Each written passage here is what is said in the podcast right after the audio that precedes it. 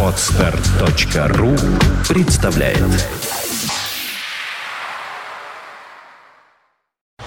You are listening. You're listening to Internet Radio Fontanka FM. Fontanka FM.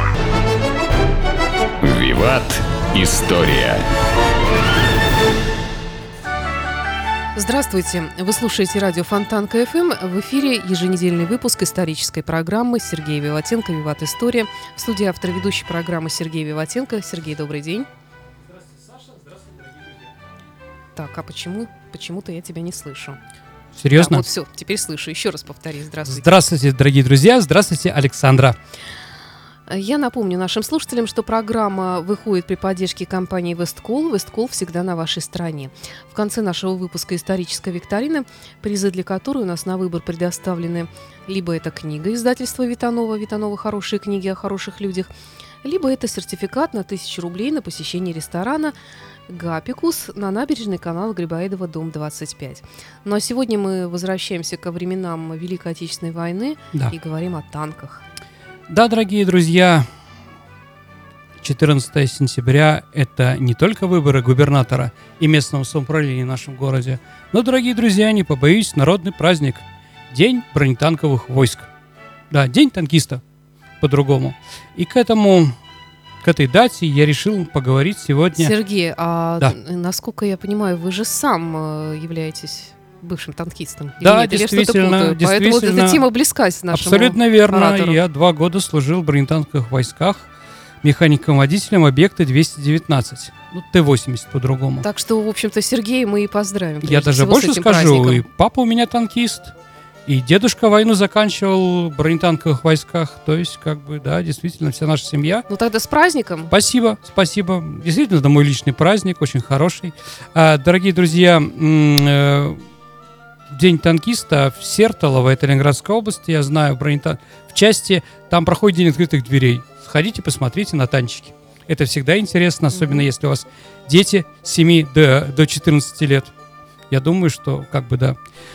Итак, ну, всегда, дорогие друзья, у человека была мечта у солдата иметь какое-нибудь такое прикрытие, в котором можно было передвигаться около врага, по линии фронта, по линии боя, чтобы тебя не убили.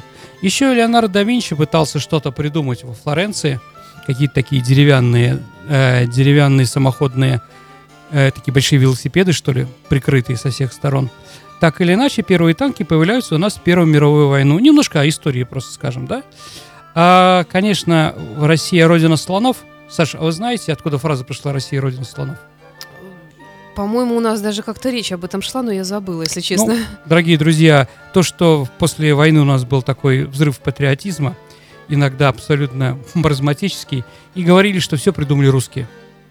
Вот даже Мгм. первый слон это Да-да. русский мамонт. Мгм. А, вот вы найдете где-нибудь, что первый танк это танк придумал прадедушка известного артиста Пороховщикова с такой, таким фамилием, да, даже что-то будет показано. Это не так, это не так. Мало ли кто чего придумал, главное, чтобы это действовало, извините, да, двигалось и стреляло.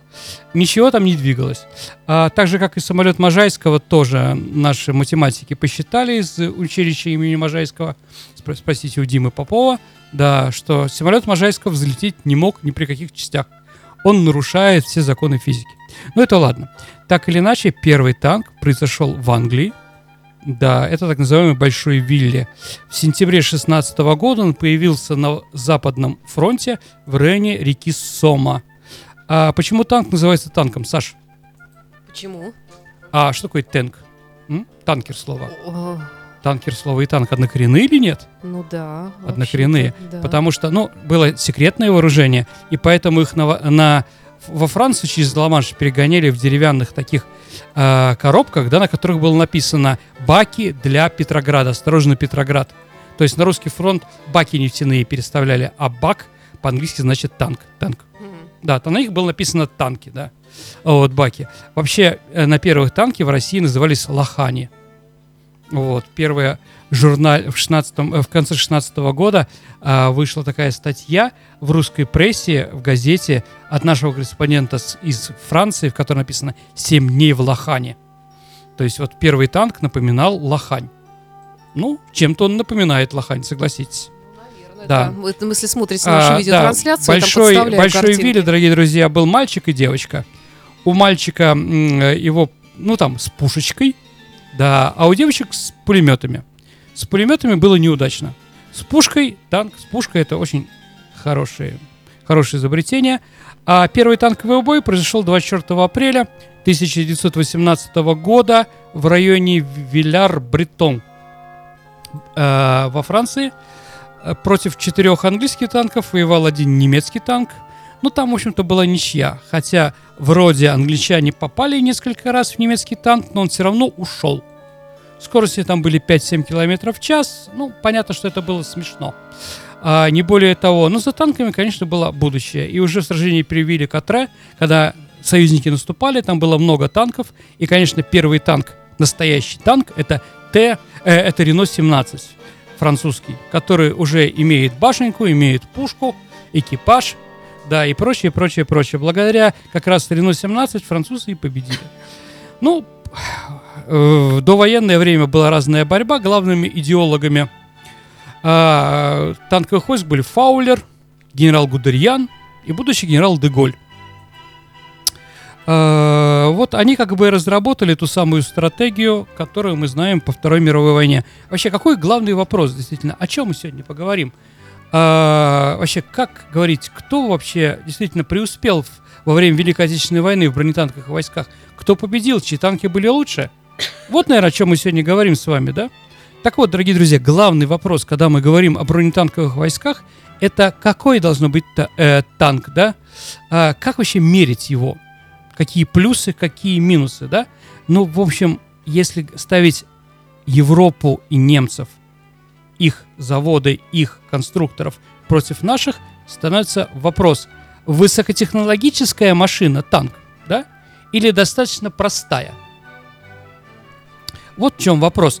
Э, В США и в Германии делали высокотехнологические вооружения. Танков, конечно, они сделали за войну меньше, чем мы. Да? Мы построили 40 тысяч, то есть 80 тысяч, а немцы построили э, 40 тысяч танков. Но действительно, они были, наверное, высокотехнологические. Во-первых, на- да, но какой лучше? Вот что написал про, по моему мнению, забегая вперед, лучший танк Второй мировой войны П-34 американцы.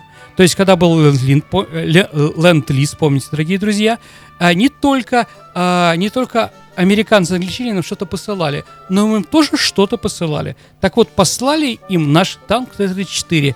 И вот э, в районе Дакоты а, была специальная база бронетанковых войск США, где они проверили наш танк, вообще, что это такое. И вот что они напеча- написали. Послушайте, это очень интересно и очень характерно. Танк Т-34 является хорошей конструкцией, заключили эксперты Абердинского полигона США, пригодный для массового производства, внимание, с использованием малоквалифицированной рабочей силы. Выдающиеся особенности Т-34 – низкий обтекаемый силуэт, простота конструкции, малая величина среднего удельного давления на грунт. Большие углы наклона брони создают блестящие возможности защиты. То есть американцы увидели, да, самое главное. Действительно, танк Т-34 а, На это... картинке это он у нас в онлайн-трансляции, Да, я правильно да, поставила, да? Абсолютно верно. Но не начало войны, а Мгм, второй половины уже. мгм. Танк Т-34 достаточно простой. То есть тут стал вопрос такой, или мы делаем мало танков, да, которым надо готовить профессиональных военных достаточно долго, или когда начинается война, мы делаем, э, скажем так, штампуем в большом количестве, ставим туда бывших трактористов. Понимаете, да? Малограмотных, но зато умеющие, знающие, где рычаги в танке и в тракторе одинаковые и прочее, прочее. А мы пошли по второму пути. Немцы пошли по первому пути. Итак, какие еще, чем мы уступали немецким танкам и чем мы их превосходили, если такое было? Ну, уступали. Э, Конечно, радио. Радио у нас практически не было. У немцев радио, переговорка между танками была шикарной. Вообще, конечно, но это только в России, да? А, чем отличается танк, в котором идет командир, от танков всех остальных? Тем, что на, командира, та- на командном танке громадная антенна. Немцы не идиоты, били в первую очередь в этот танк. Мгм. Понятно, да? А, второе, конечно, а, разные автоматизированные вещи. А вот, э, например, пу- пушка автоматизированная, да, в чем-то. А, у нас, конечно, такого не было. А, дальше, э, ну вот, наверное, это минусы, да? Ну, еще, конечно, дальнобойность стрельбы. А, немцы в 43 году, нас берем там тя- та- танк «Тигр», а, могли, э, скажем так, стрелять по нашим танкам и наносить им урон на 2, э, на 2, э, на 2 километра. Наши танки на Прохоровском э, поле могли уничтожить немцев с расстояния 300 метров, не больше. А 1000 метров, то есть 1 километр, для немцев проходила как, э, как война, как стрельба в тире. Ничего немцы, э, мы не могли немецким танком «Тигр» да, сделать ничего Фердинанду, а они наш танк могли уничтожить достаточно вполне. А, вот, поэтому пушки у них были, конечно, лучше. Но это не всегда так было. А какие плюсы? Были ли плюсы у наших танков? Конечно, были. Первое и главное, дорогие друзья, маневренность. Русский танк, советский танк был очень маневренный. Скорость у него в два раза была выше, чем у «Тигра», у немецкого танка. А дальше ремонт. Рем- ремонтировать танк могли э, прямо на, ну, ну, около поля боя. То есть ре- рембатальоны, э, э, ремроты находились практически э, около линии фронта. То есть если что-то происходило, его могло, могли залатать уже там. А, а немцы такого не могли. Они должны были вести на заводы Фердинанда Порше. Кстати, Порше автор. Вот Порше, знаете, такая машина? Конечно, Все женщины да, да. мечтают. Ну, Понятно, неправда, да? не все. Не все, хорошо. Мы за Форд, э, господи, мы за Феррари. Да. Э, в районе Кладна и в, в, в этом самом, в Штутгарте делали немецкие танки. Ну, чехи всю войну практически, да, на, не- на чешском оборудовании как раз и клепали лучшие немецкие танки. А дальше э, у нас легированная броня. И когда впервые немцы, а для немцев танк Т-34 был неожиданностью, в начале войны они просто ахнули, они считали, что у нас такого нет. И когда Гудериан попросил пресс э, встречи с Гитлером, он ему сделал доклад про новые современные танки, что у них такая легированная сталь, говорил Гудериан в своих воспоминаниях, которые невозможно сделать ни на одном нашем заводе. Это вот наша индустриализация, о которой мы с вами уже говорили, дорогие друзья. Ну и если говорить про первое э, время войны, генерал Клейст, руководитель, да, один из немецких руководителей, сказал, я запрещаю, чтобы э, в эфире или сообщениях была такая фраза, не русские танки вошли к нам в тыл. Эта фраза была запрещена в сообщениях, потому что для немцев она влияла очень сильно. Немецкие танки боятся грязи в большом количестве. А немецкие танки, мы на дизельном топливе, а немцы на бензине высокооктановом. Поэтому, например, когда мы говорим про Прохоровку, там главные потери, почему немецких танков в районе Курской битвы было то, что лето было жаркое. А, и, и начался конденсация бензина. И бензиновые пары стали подниматься. И любая п- удар, э, любой удар нашей, а, нашей артиллерии или наших танков, э, который приводил к искре какой-то, да, он приводил к взрыву танка. Примерно, да? У нас дизель, а дизель, как вы знаете, он достаточно дешевый. Да. Про это тоже надо говорить. Ну и количество у нас было танков больше. Вот, наверное, такие, а, такие плюсы и минусы. Сейчас мы поговорим побольше, да. Вообще, давайте как бы, ну, чтобы понять вообще. Я вот беседовал с ветеранами нашими, ну, что они рассказали, что у нас показано в фильмах, что не всегда так бывает, да. Но, во-первых, наверное, видите, танки наши э, идут вперед и стреляют на ходу красиво. Видели мы, Саша, когда-нибудь? Да, каком-то конечно, фильме. да. На самом деле, чтобы сделать выстрел, надо было остановиться, а потом выстрелить. То Во так- всех танках? ну, потому что на ходу невозможно было тогда стрелять. Ну, не попадешь ты сейчас? никуда. Сейчас, конечно. Ну, Сейчас, конечно, хорошо. Да, но во время войны, как у нас показано в фильмах, да, это было немножко не так. А еще минус, конечно, у нас это боекомплект э, в башне. Поэтому немцам надо было, помните, э, стихотворение «По полю танки грохотали», да? По танку трахнула болванкой, да? Все. А если болванка попадает, то начинается взрыв боекомплекта.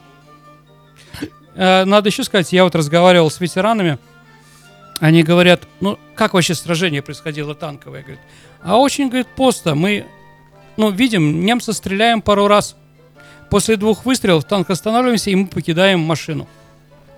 Потому что после двух, э, после двух выстрелов а, немцы должны нас засечь.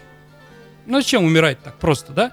Мы их не прошибем, а они нас прошибают. И мы уходим из танка и прячемся. Ну, если немец попал, зато у нас экипаж живой. Ну, как это не цинично, ну, на самом деле, на войне нет. А если никто по нас не стреляет, мы снова залезаем и продолжаем воевать. По-моему, страшно, но зарисовка такая достаточно интересная. Если мы говорим о Т-34, о первых, да, то мы, конечно же, ну, понимаете, все экономили. Экономили, поэтому не было командирской башни, не было обзора. Поэтому знаете, как погибали командиры танка в первые, э, первые года Великой Отечественной войны? От пули в лоб от снайпера. Потому что командир, или кто там, он должен понять, куда наступаем, куда стреляем, да? Ему видеть некуда. Он открывает люк, выходит и получает от снайпера пулю в лоб. Это в 43-м, 44 году изменили уже конфигурацию танка, да, у него появилась командная башенка, но это была уже вторая часть. В начале войны, конечно, таких вещей не было. Вот, ну, давайте еще поговорим, наверное, о лучших танкистах. Кто они вообще, что они, а какие самые известные, кому мы можем гордиться. Ну, наверное, а, если мы говорим Лучший танкист Второй мировой войны, это, конечно, генерал Ханс, э, Ганс э, Гейнс Гудерьян. Наверное, человек, который вот рассчитал эту теорию и практику.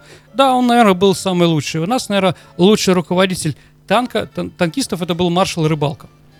А, второй, это он командир первой танковой армии, да? Второй танковой армией командовал генерал Кривошеин. Ну, генерал Кривошеин знаменит не только своим знаменитым парадом победителей, который прошел 30 сентября 1939 года в Бресте. Саша, а кто у нас на параде победителей принимал участие? Кто? 30 сентября 1939 года в Бресте. А победители над Польшей. Немецкие и советские части. У нас был парад победителей. И вот от нас его вел как раз генерал Кривошей.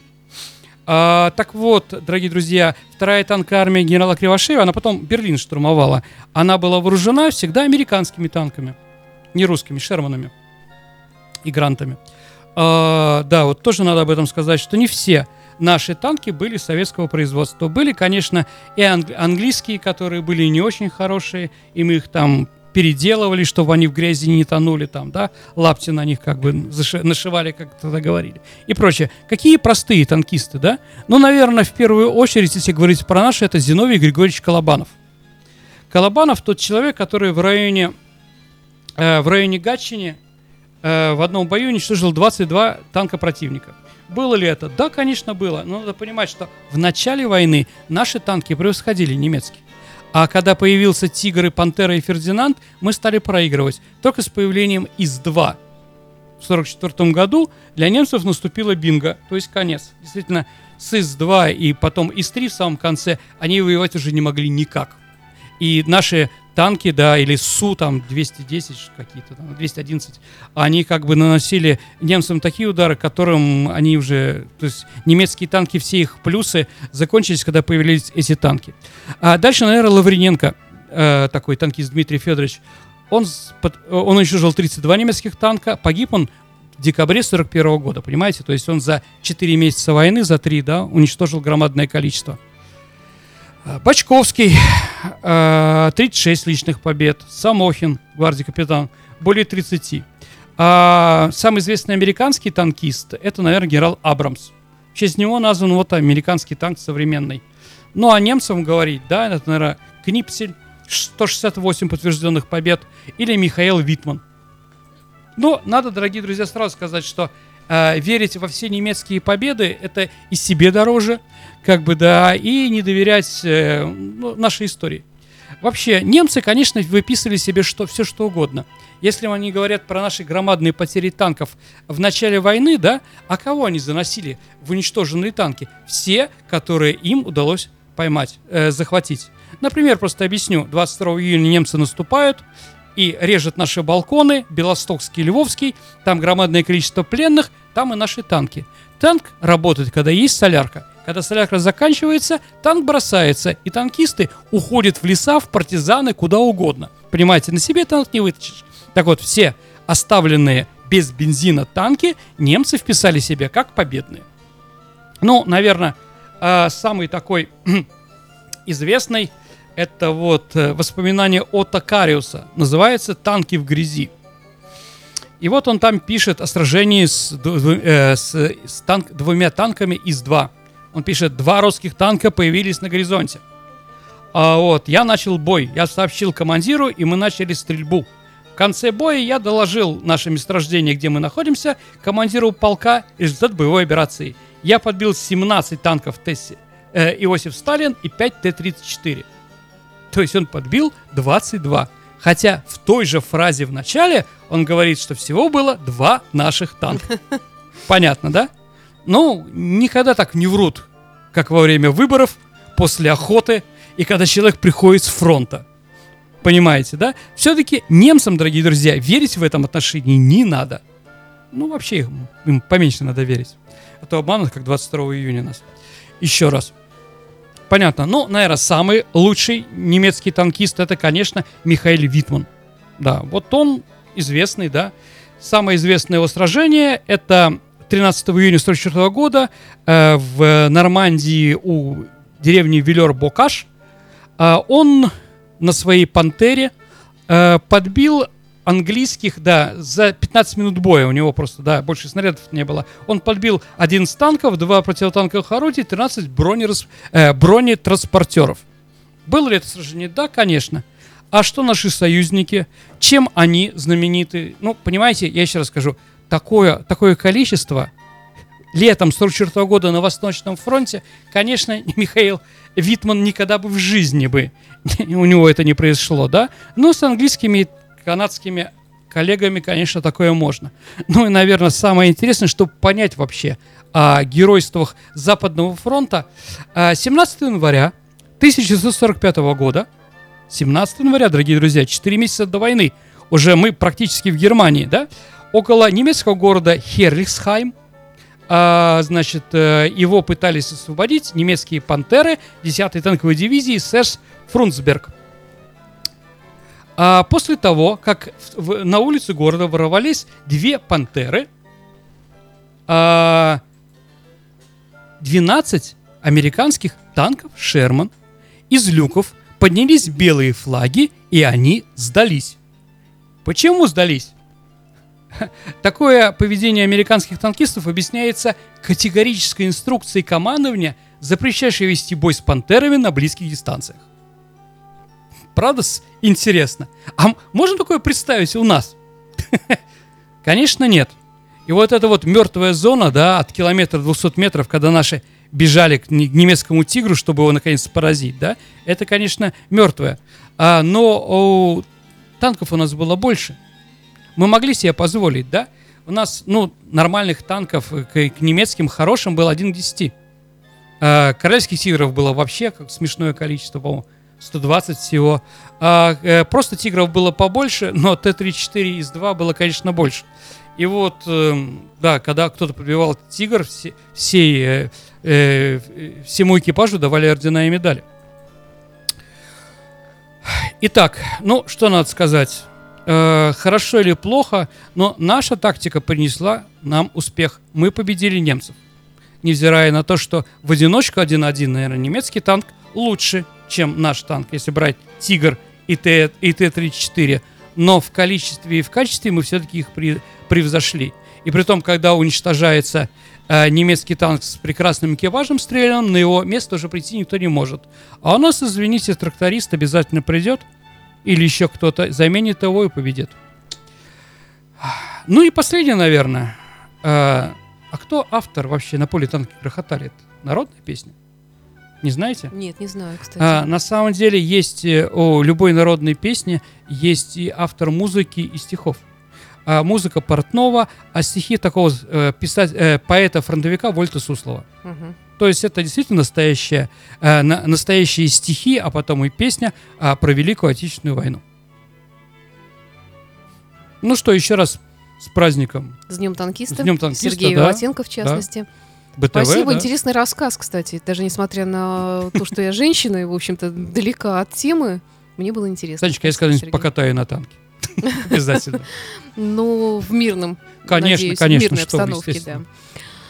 Ну что ж, тогда переходим к нашей обязательной Мгм. части историческая викторина. Дорогие друзья, Вспоминаем прошлую Да, неделю. в прошлый раз у нас с вами был Владимир Ильич Ленин, и вопрос такой был, ну, с подковыркой, конечно. Эм, В советское время был издан атлас «Ленинские места города Ленинграда. И каждое место имело свой номер. Вот какое место а, было для, а, для Владимира Ленина под номером один. Ну, давайте с вами как бы сначала по, про логику вопроса поговорим. Нет, да? там куча ответов, кстати, я сейчас уже Мгм. просто не буду смотреть, но ни одного правильного. Очень а хорошо. очень много. Все, Да. все Дорогие друзья, ну вот вокзал, смотрите, Ленин здесь не родился. Понимаете, да? Он как бы приехал к нам работать. А, поэтому, да, он приехал из Самары. Поэтому здание и место Ленинского номер один в нашем городе – это Московский вокзал. Именно на него прибыл Владимир Ульянов впервые в своей жизни в 1893 году. Но с Московским вокзалом То у нас московский проблем. вокзал все-таки, да. Да, а московский никто правильно вокзал. не ответил. Да. А Вот. Логика есть в вопросе, согласимся. Ну и второй вопрос, э, то есть вопрос сегодняшний, мы говорим про танки. Э, вспомните, какие у нас танки, э, какие имели название танки во время Великой Отечественной войны, э, и перед ней, и прочее. И попытайтесь расшифровать аббревиатуру, как, почему такое название у танка, который появился в середине 30-х годов, если он назывался СМК. Итак, почему название СМК? Ваши ответы можно оставлять на нашем сайте Фонтанка FM в специальном э, окошечке. Вопрос программы «Виват История» от сегодняшнего числа, от 9 сентября.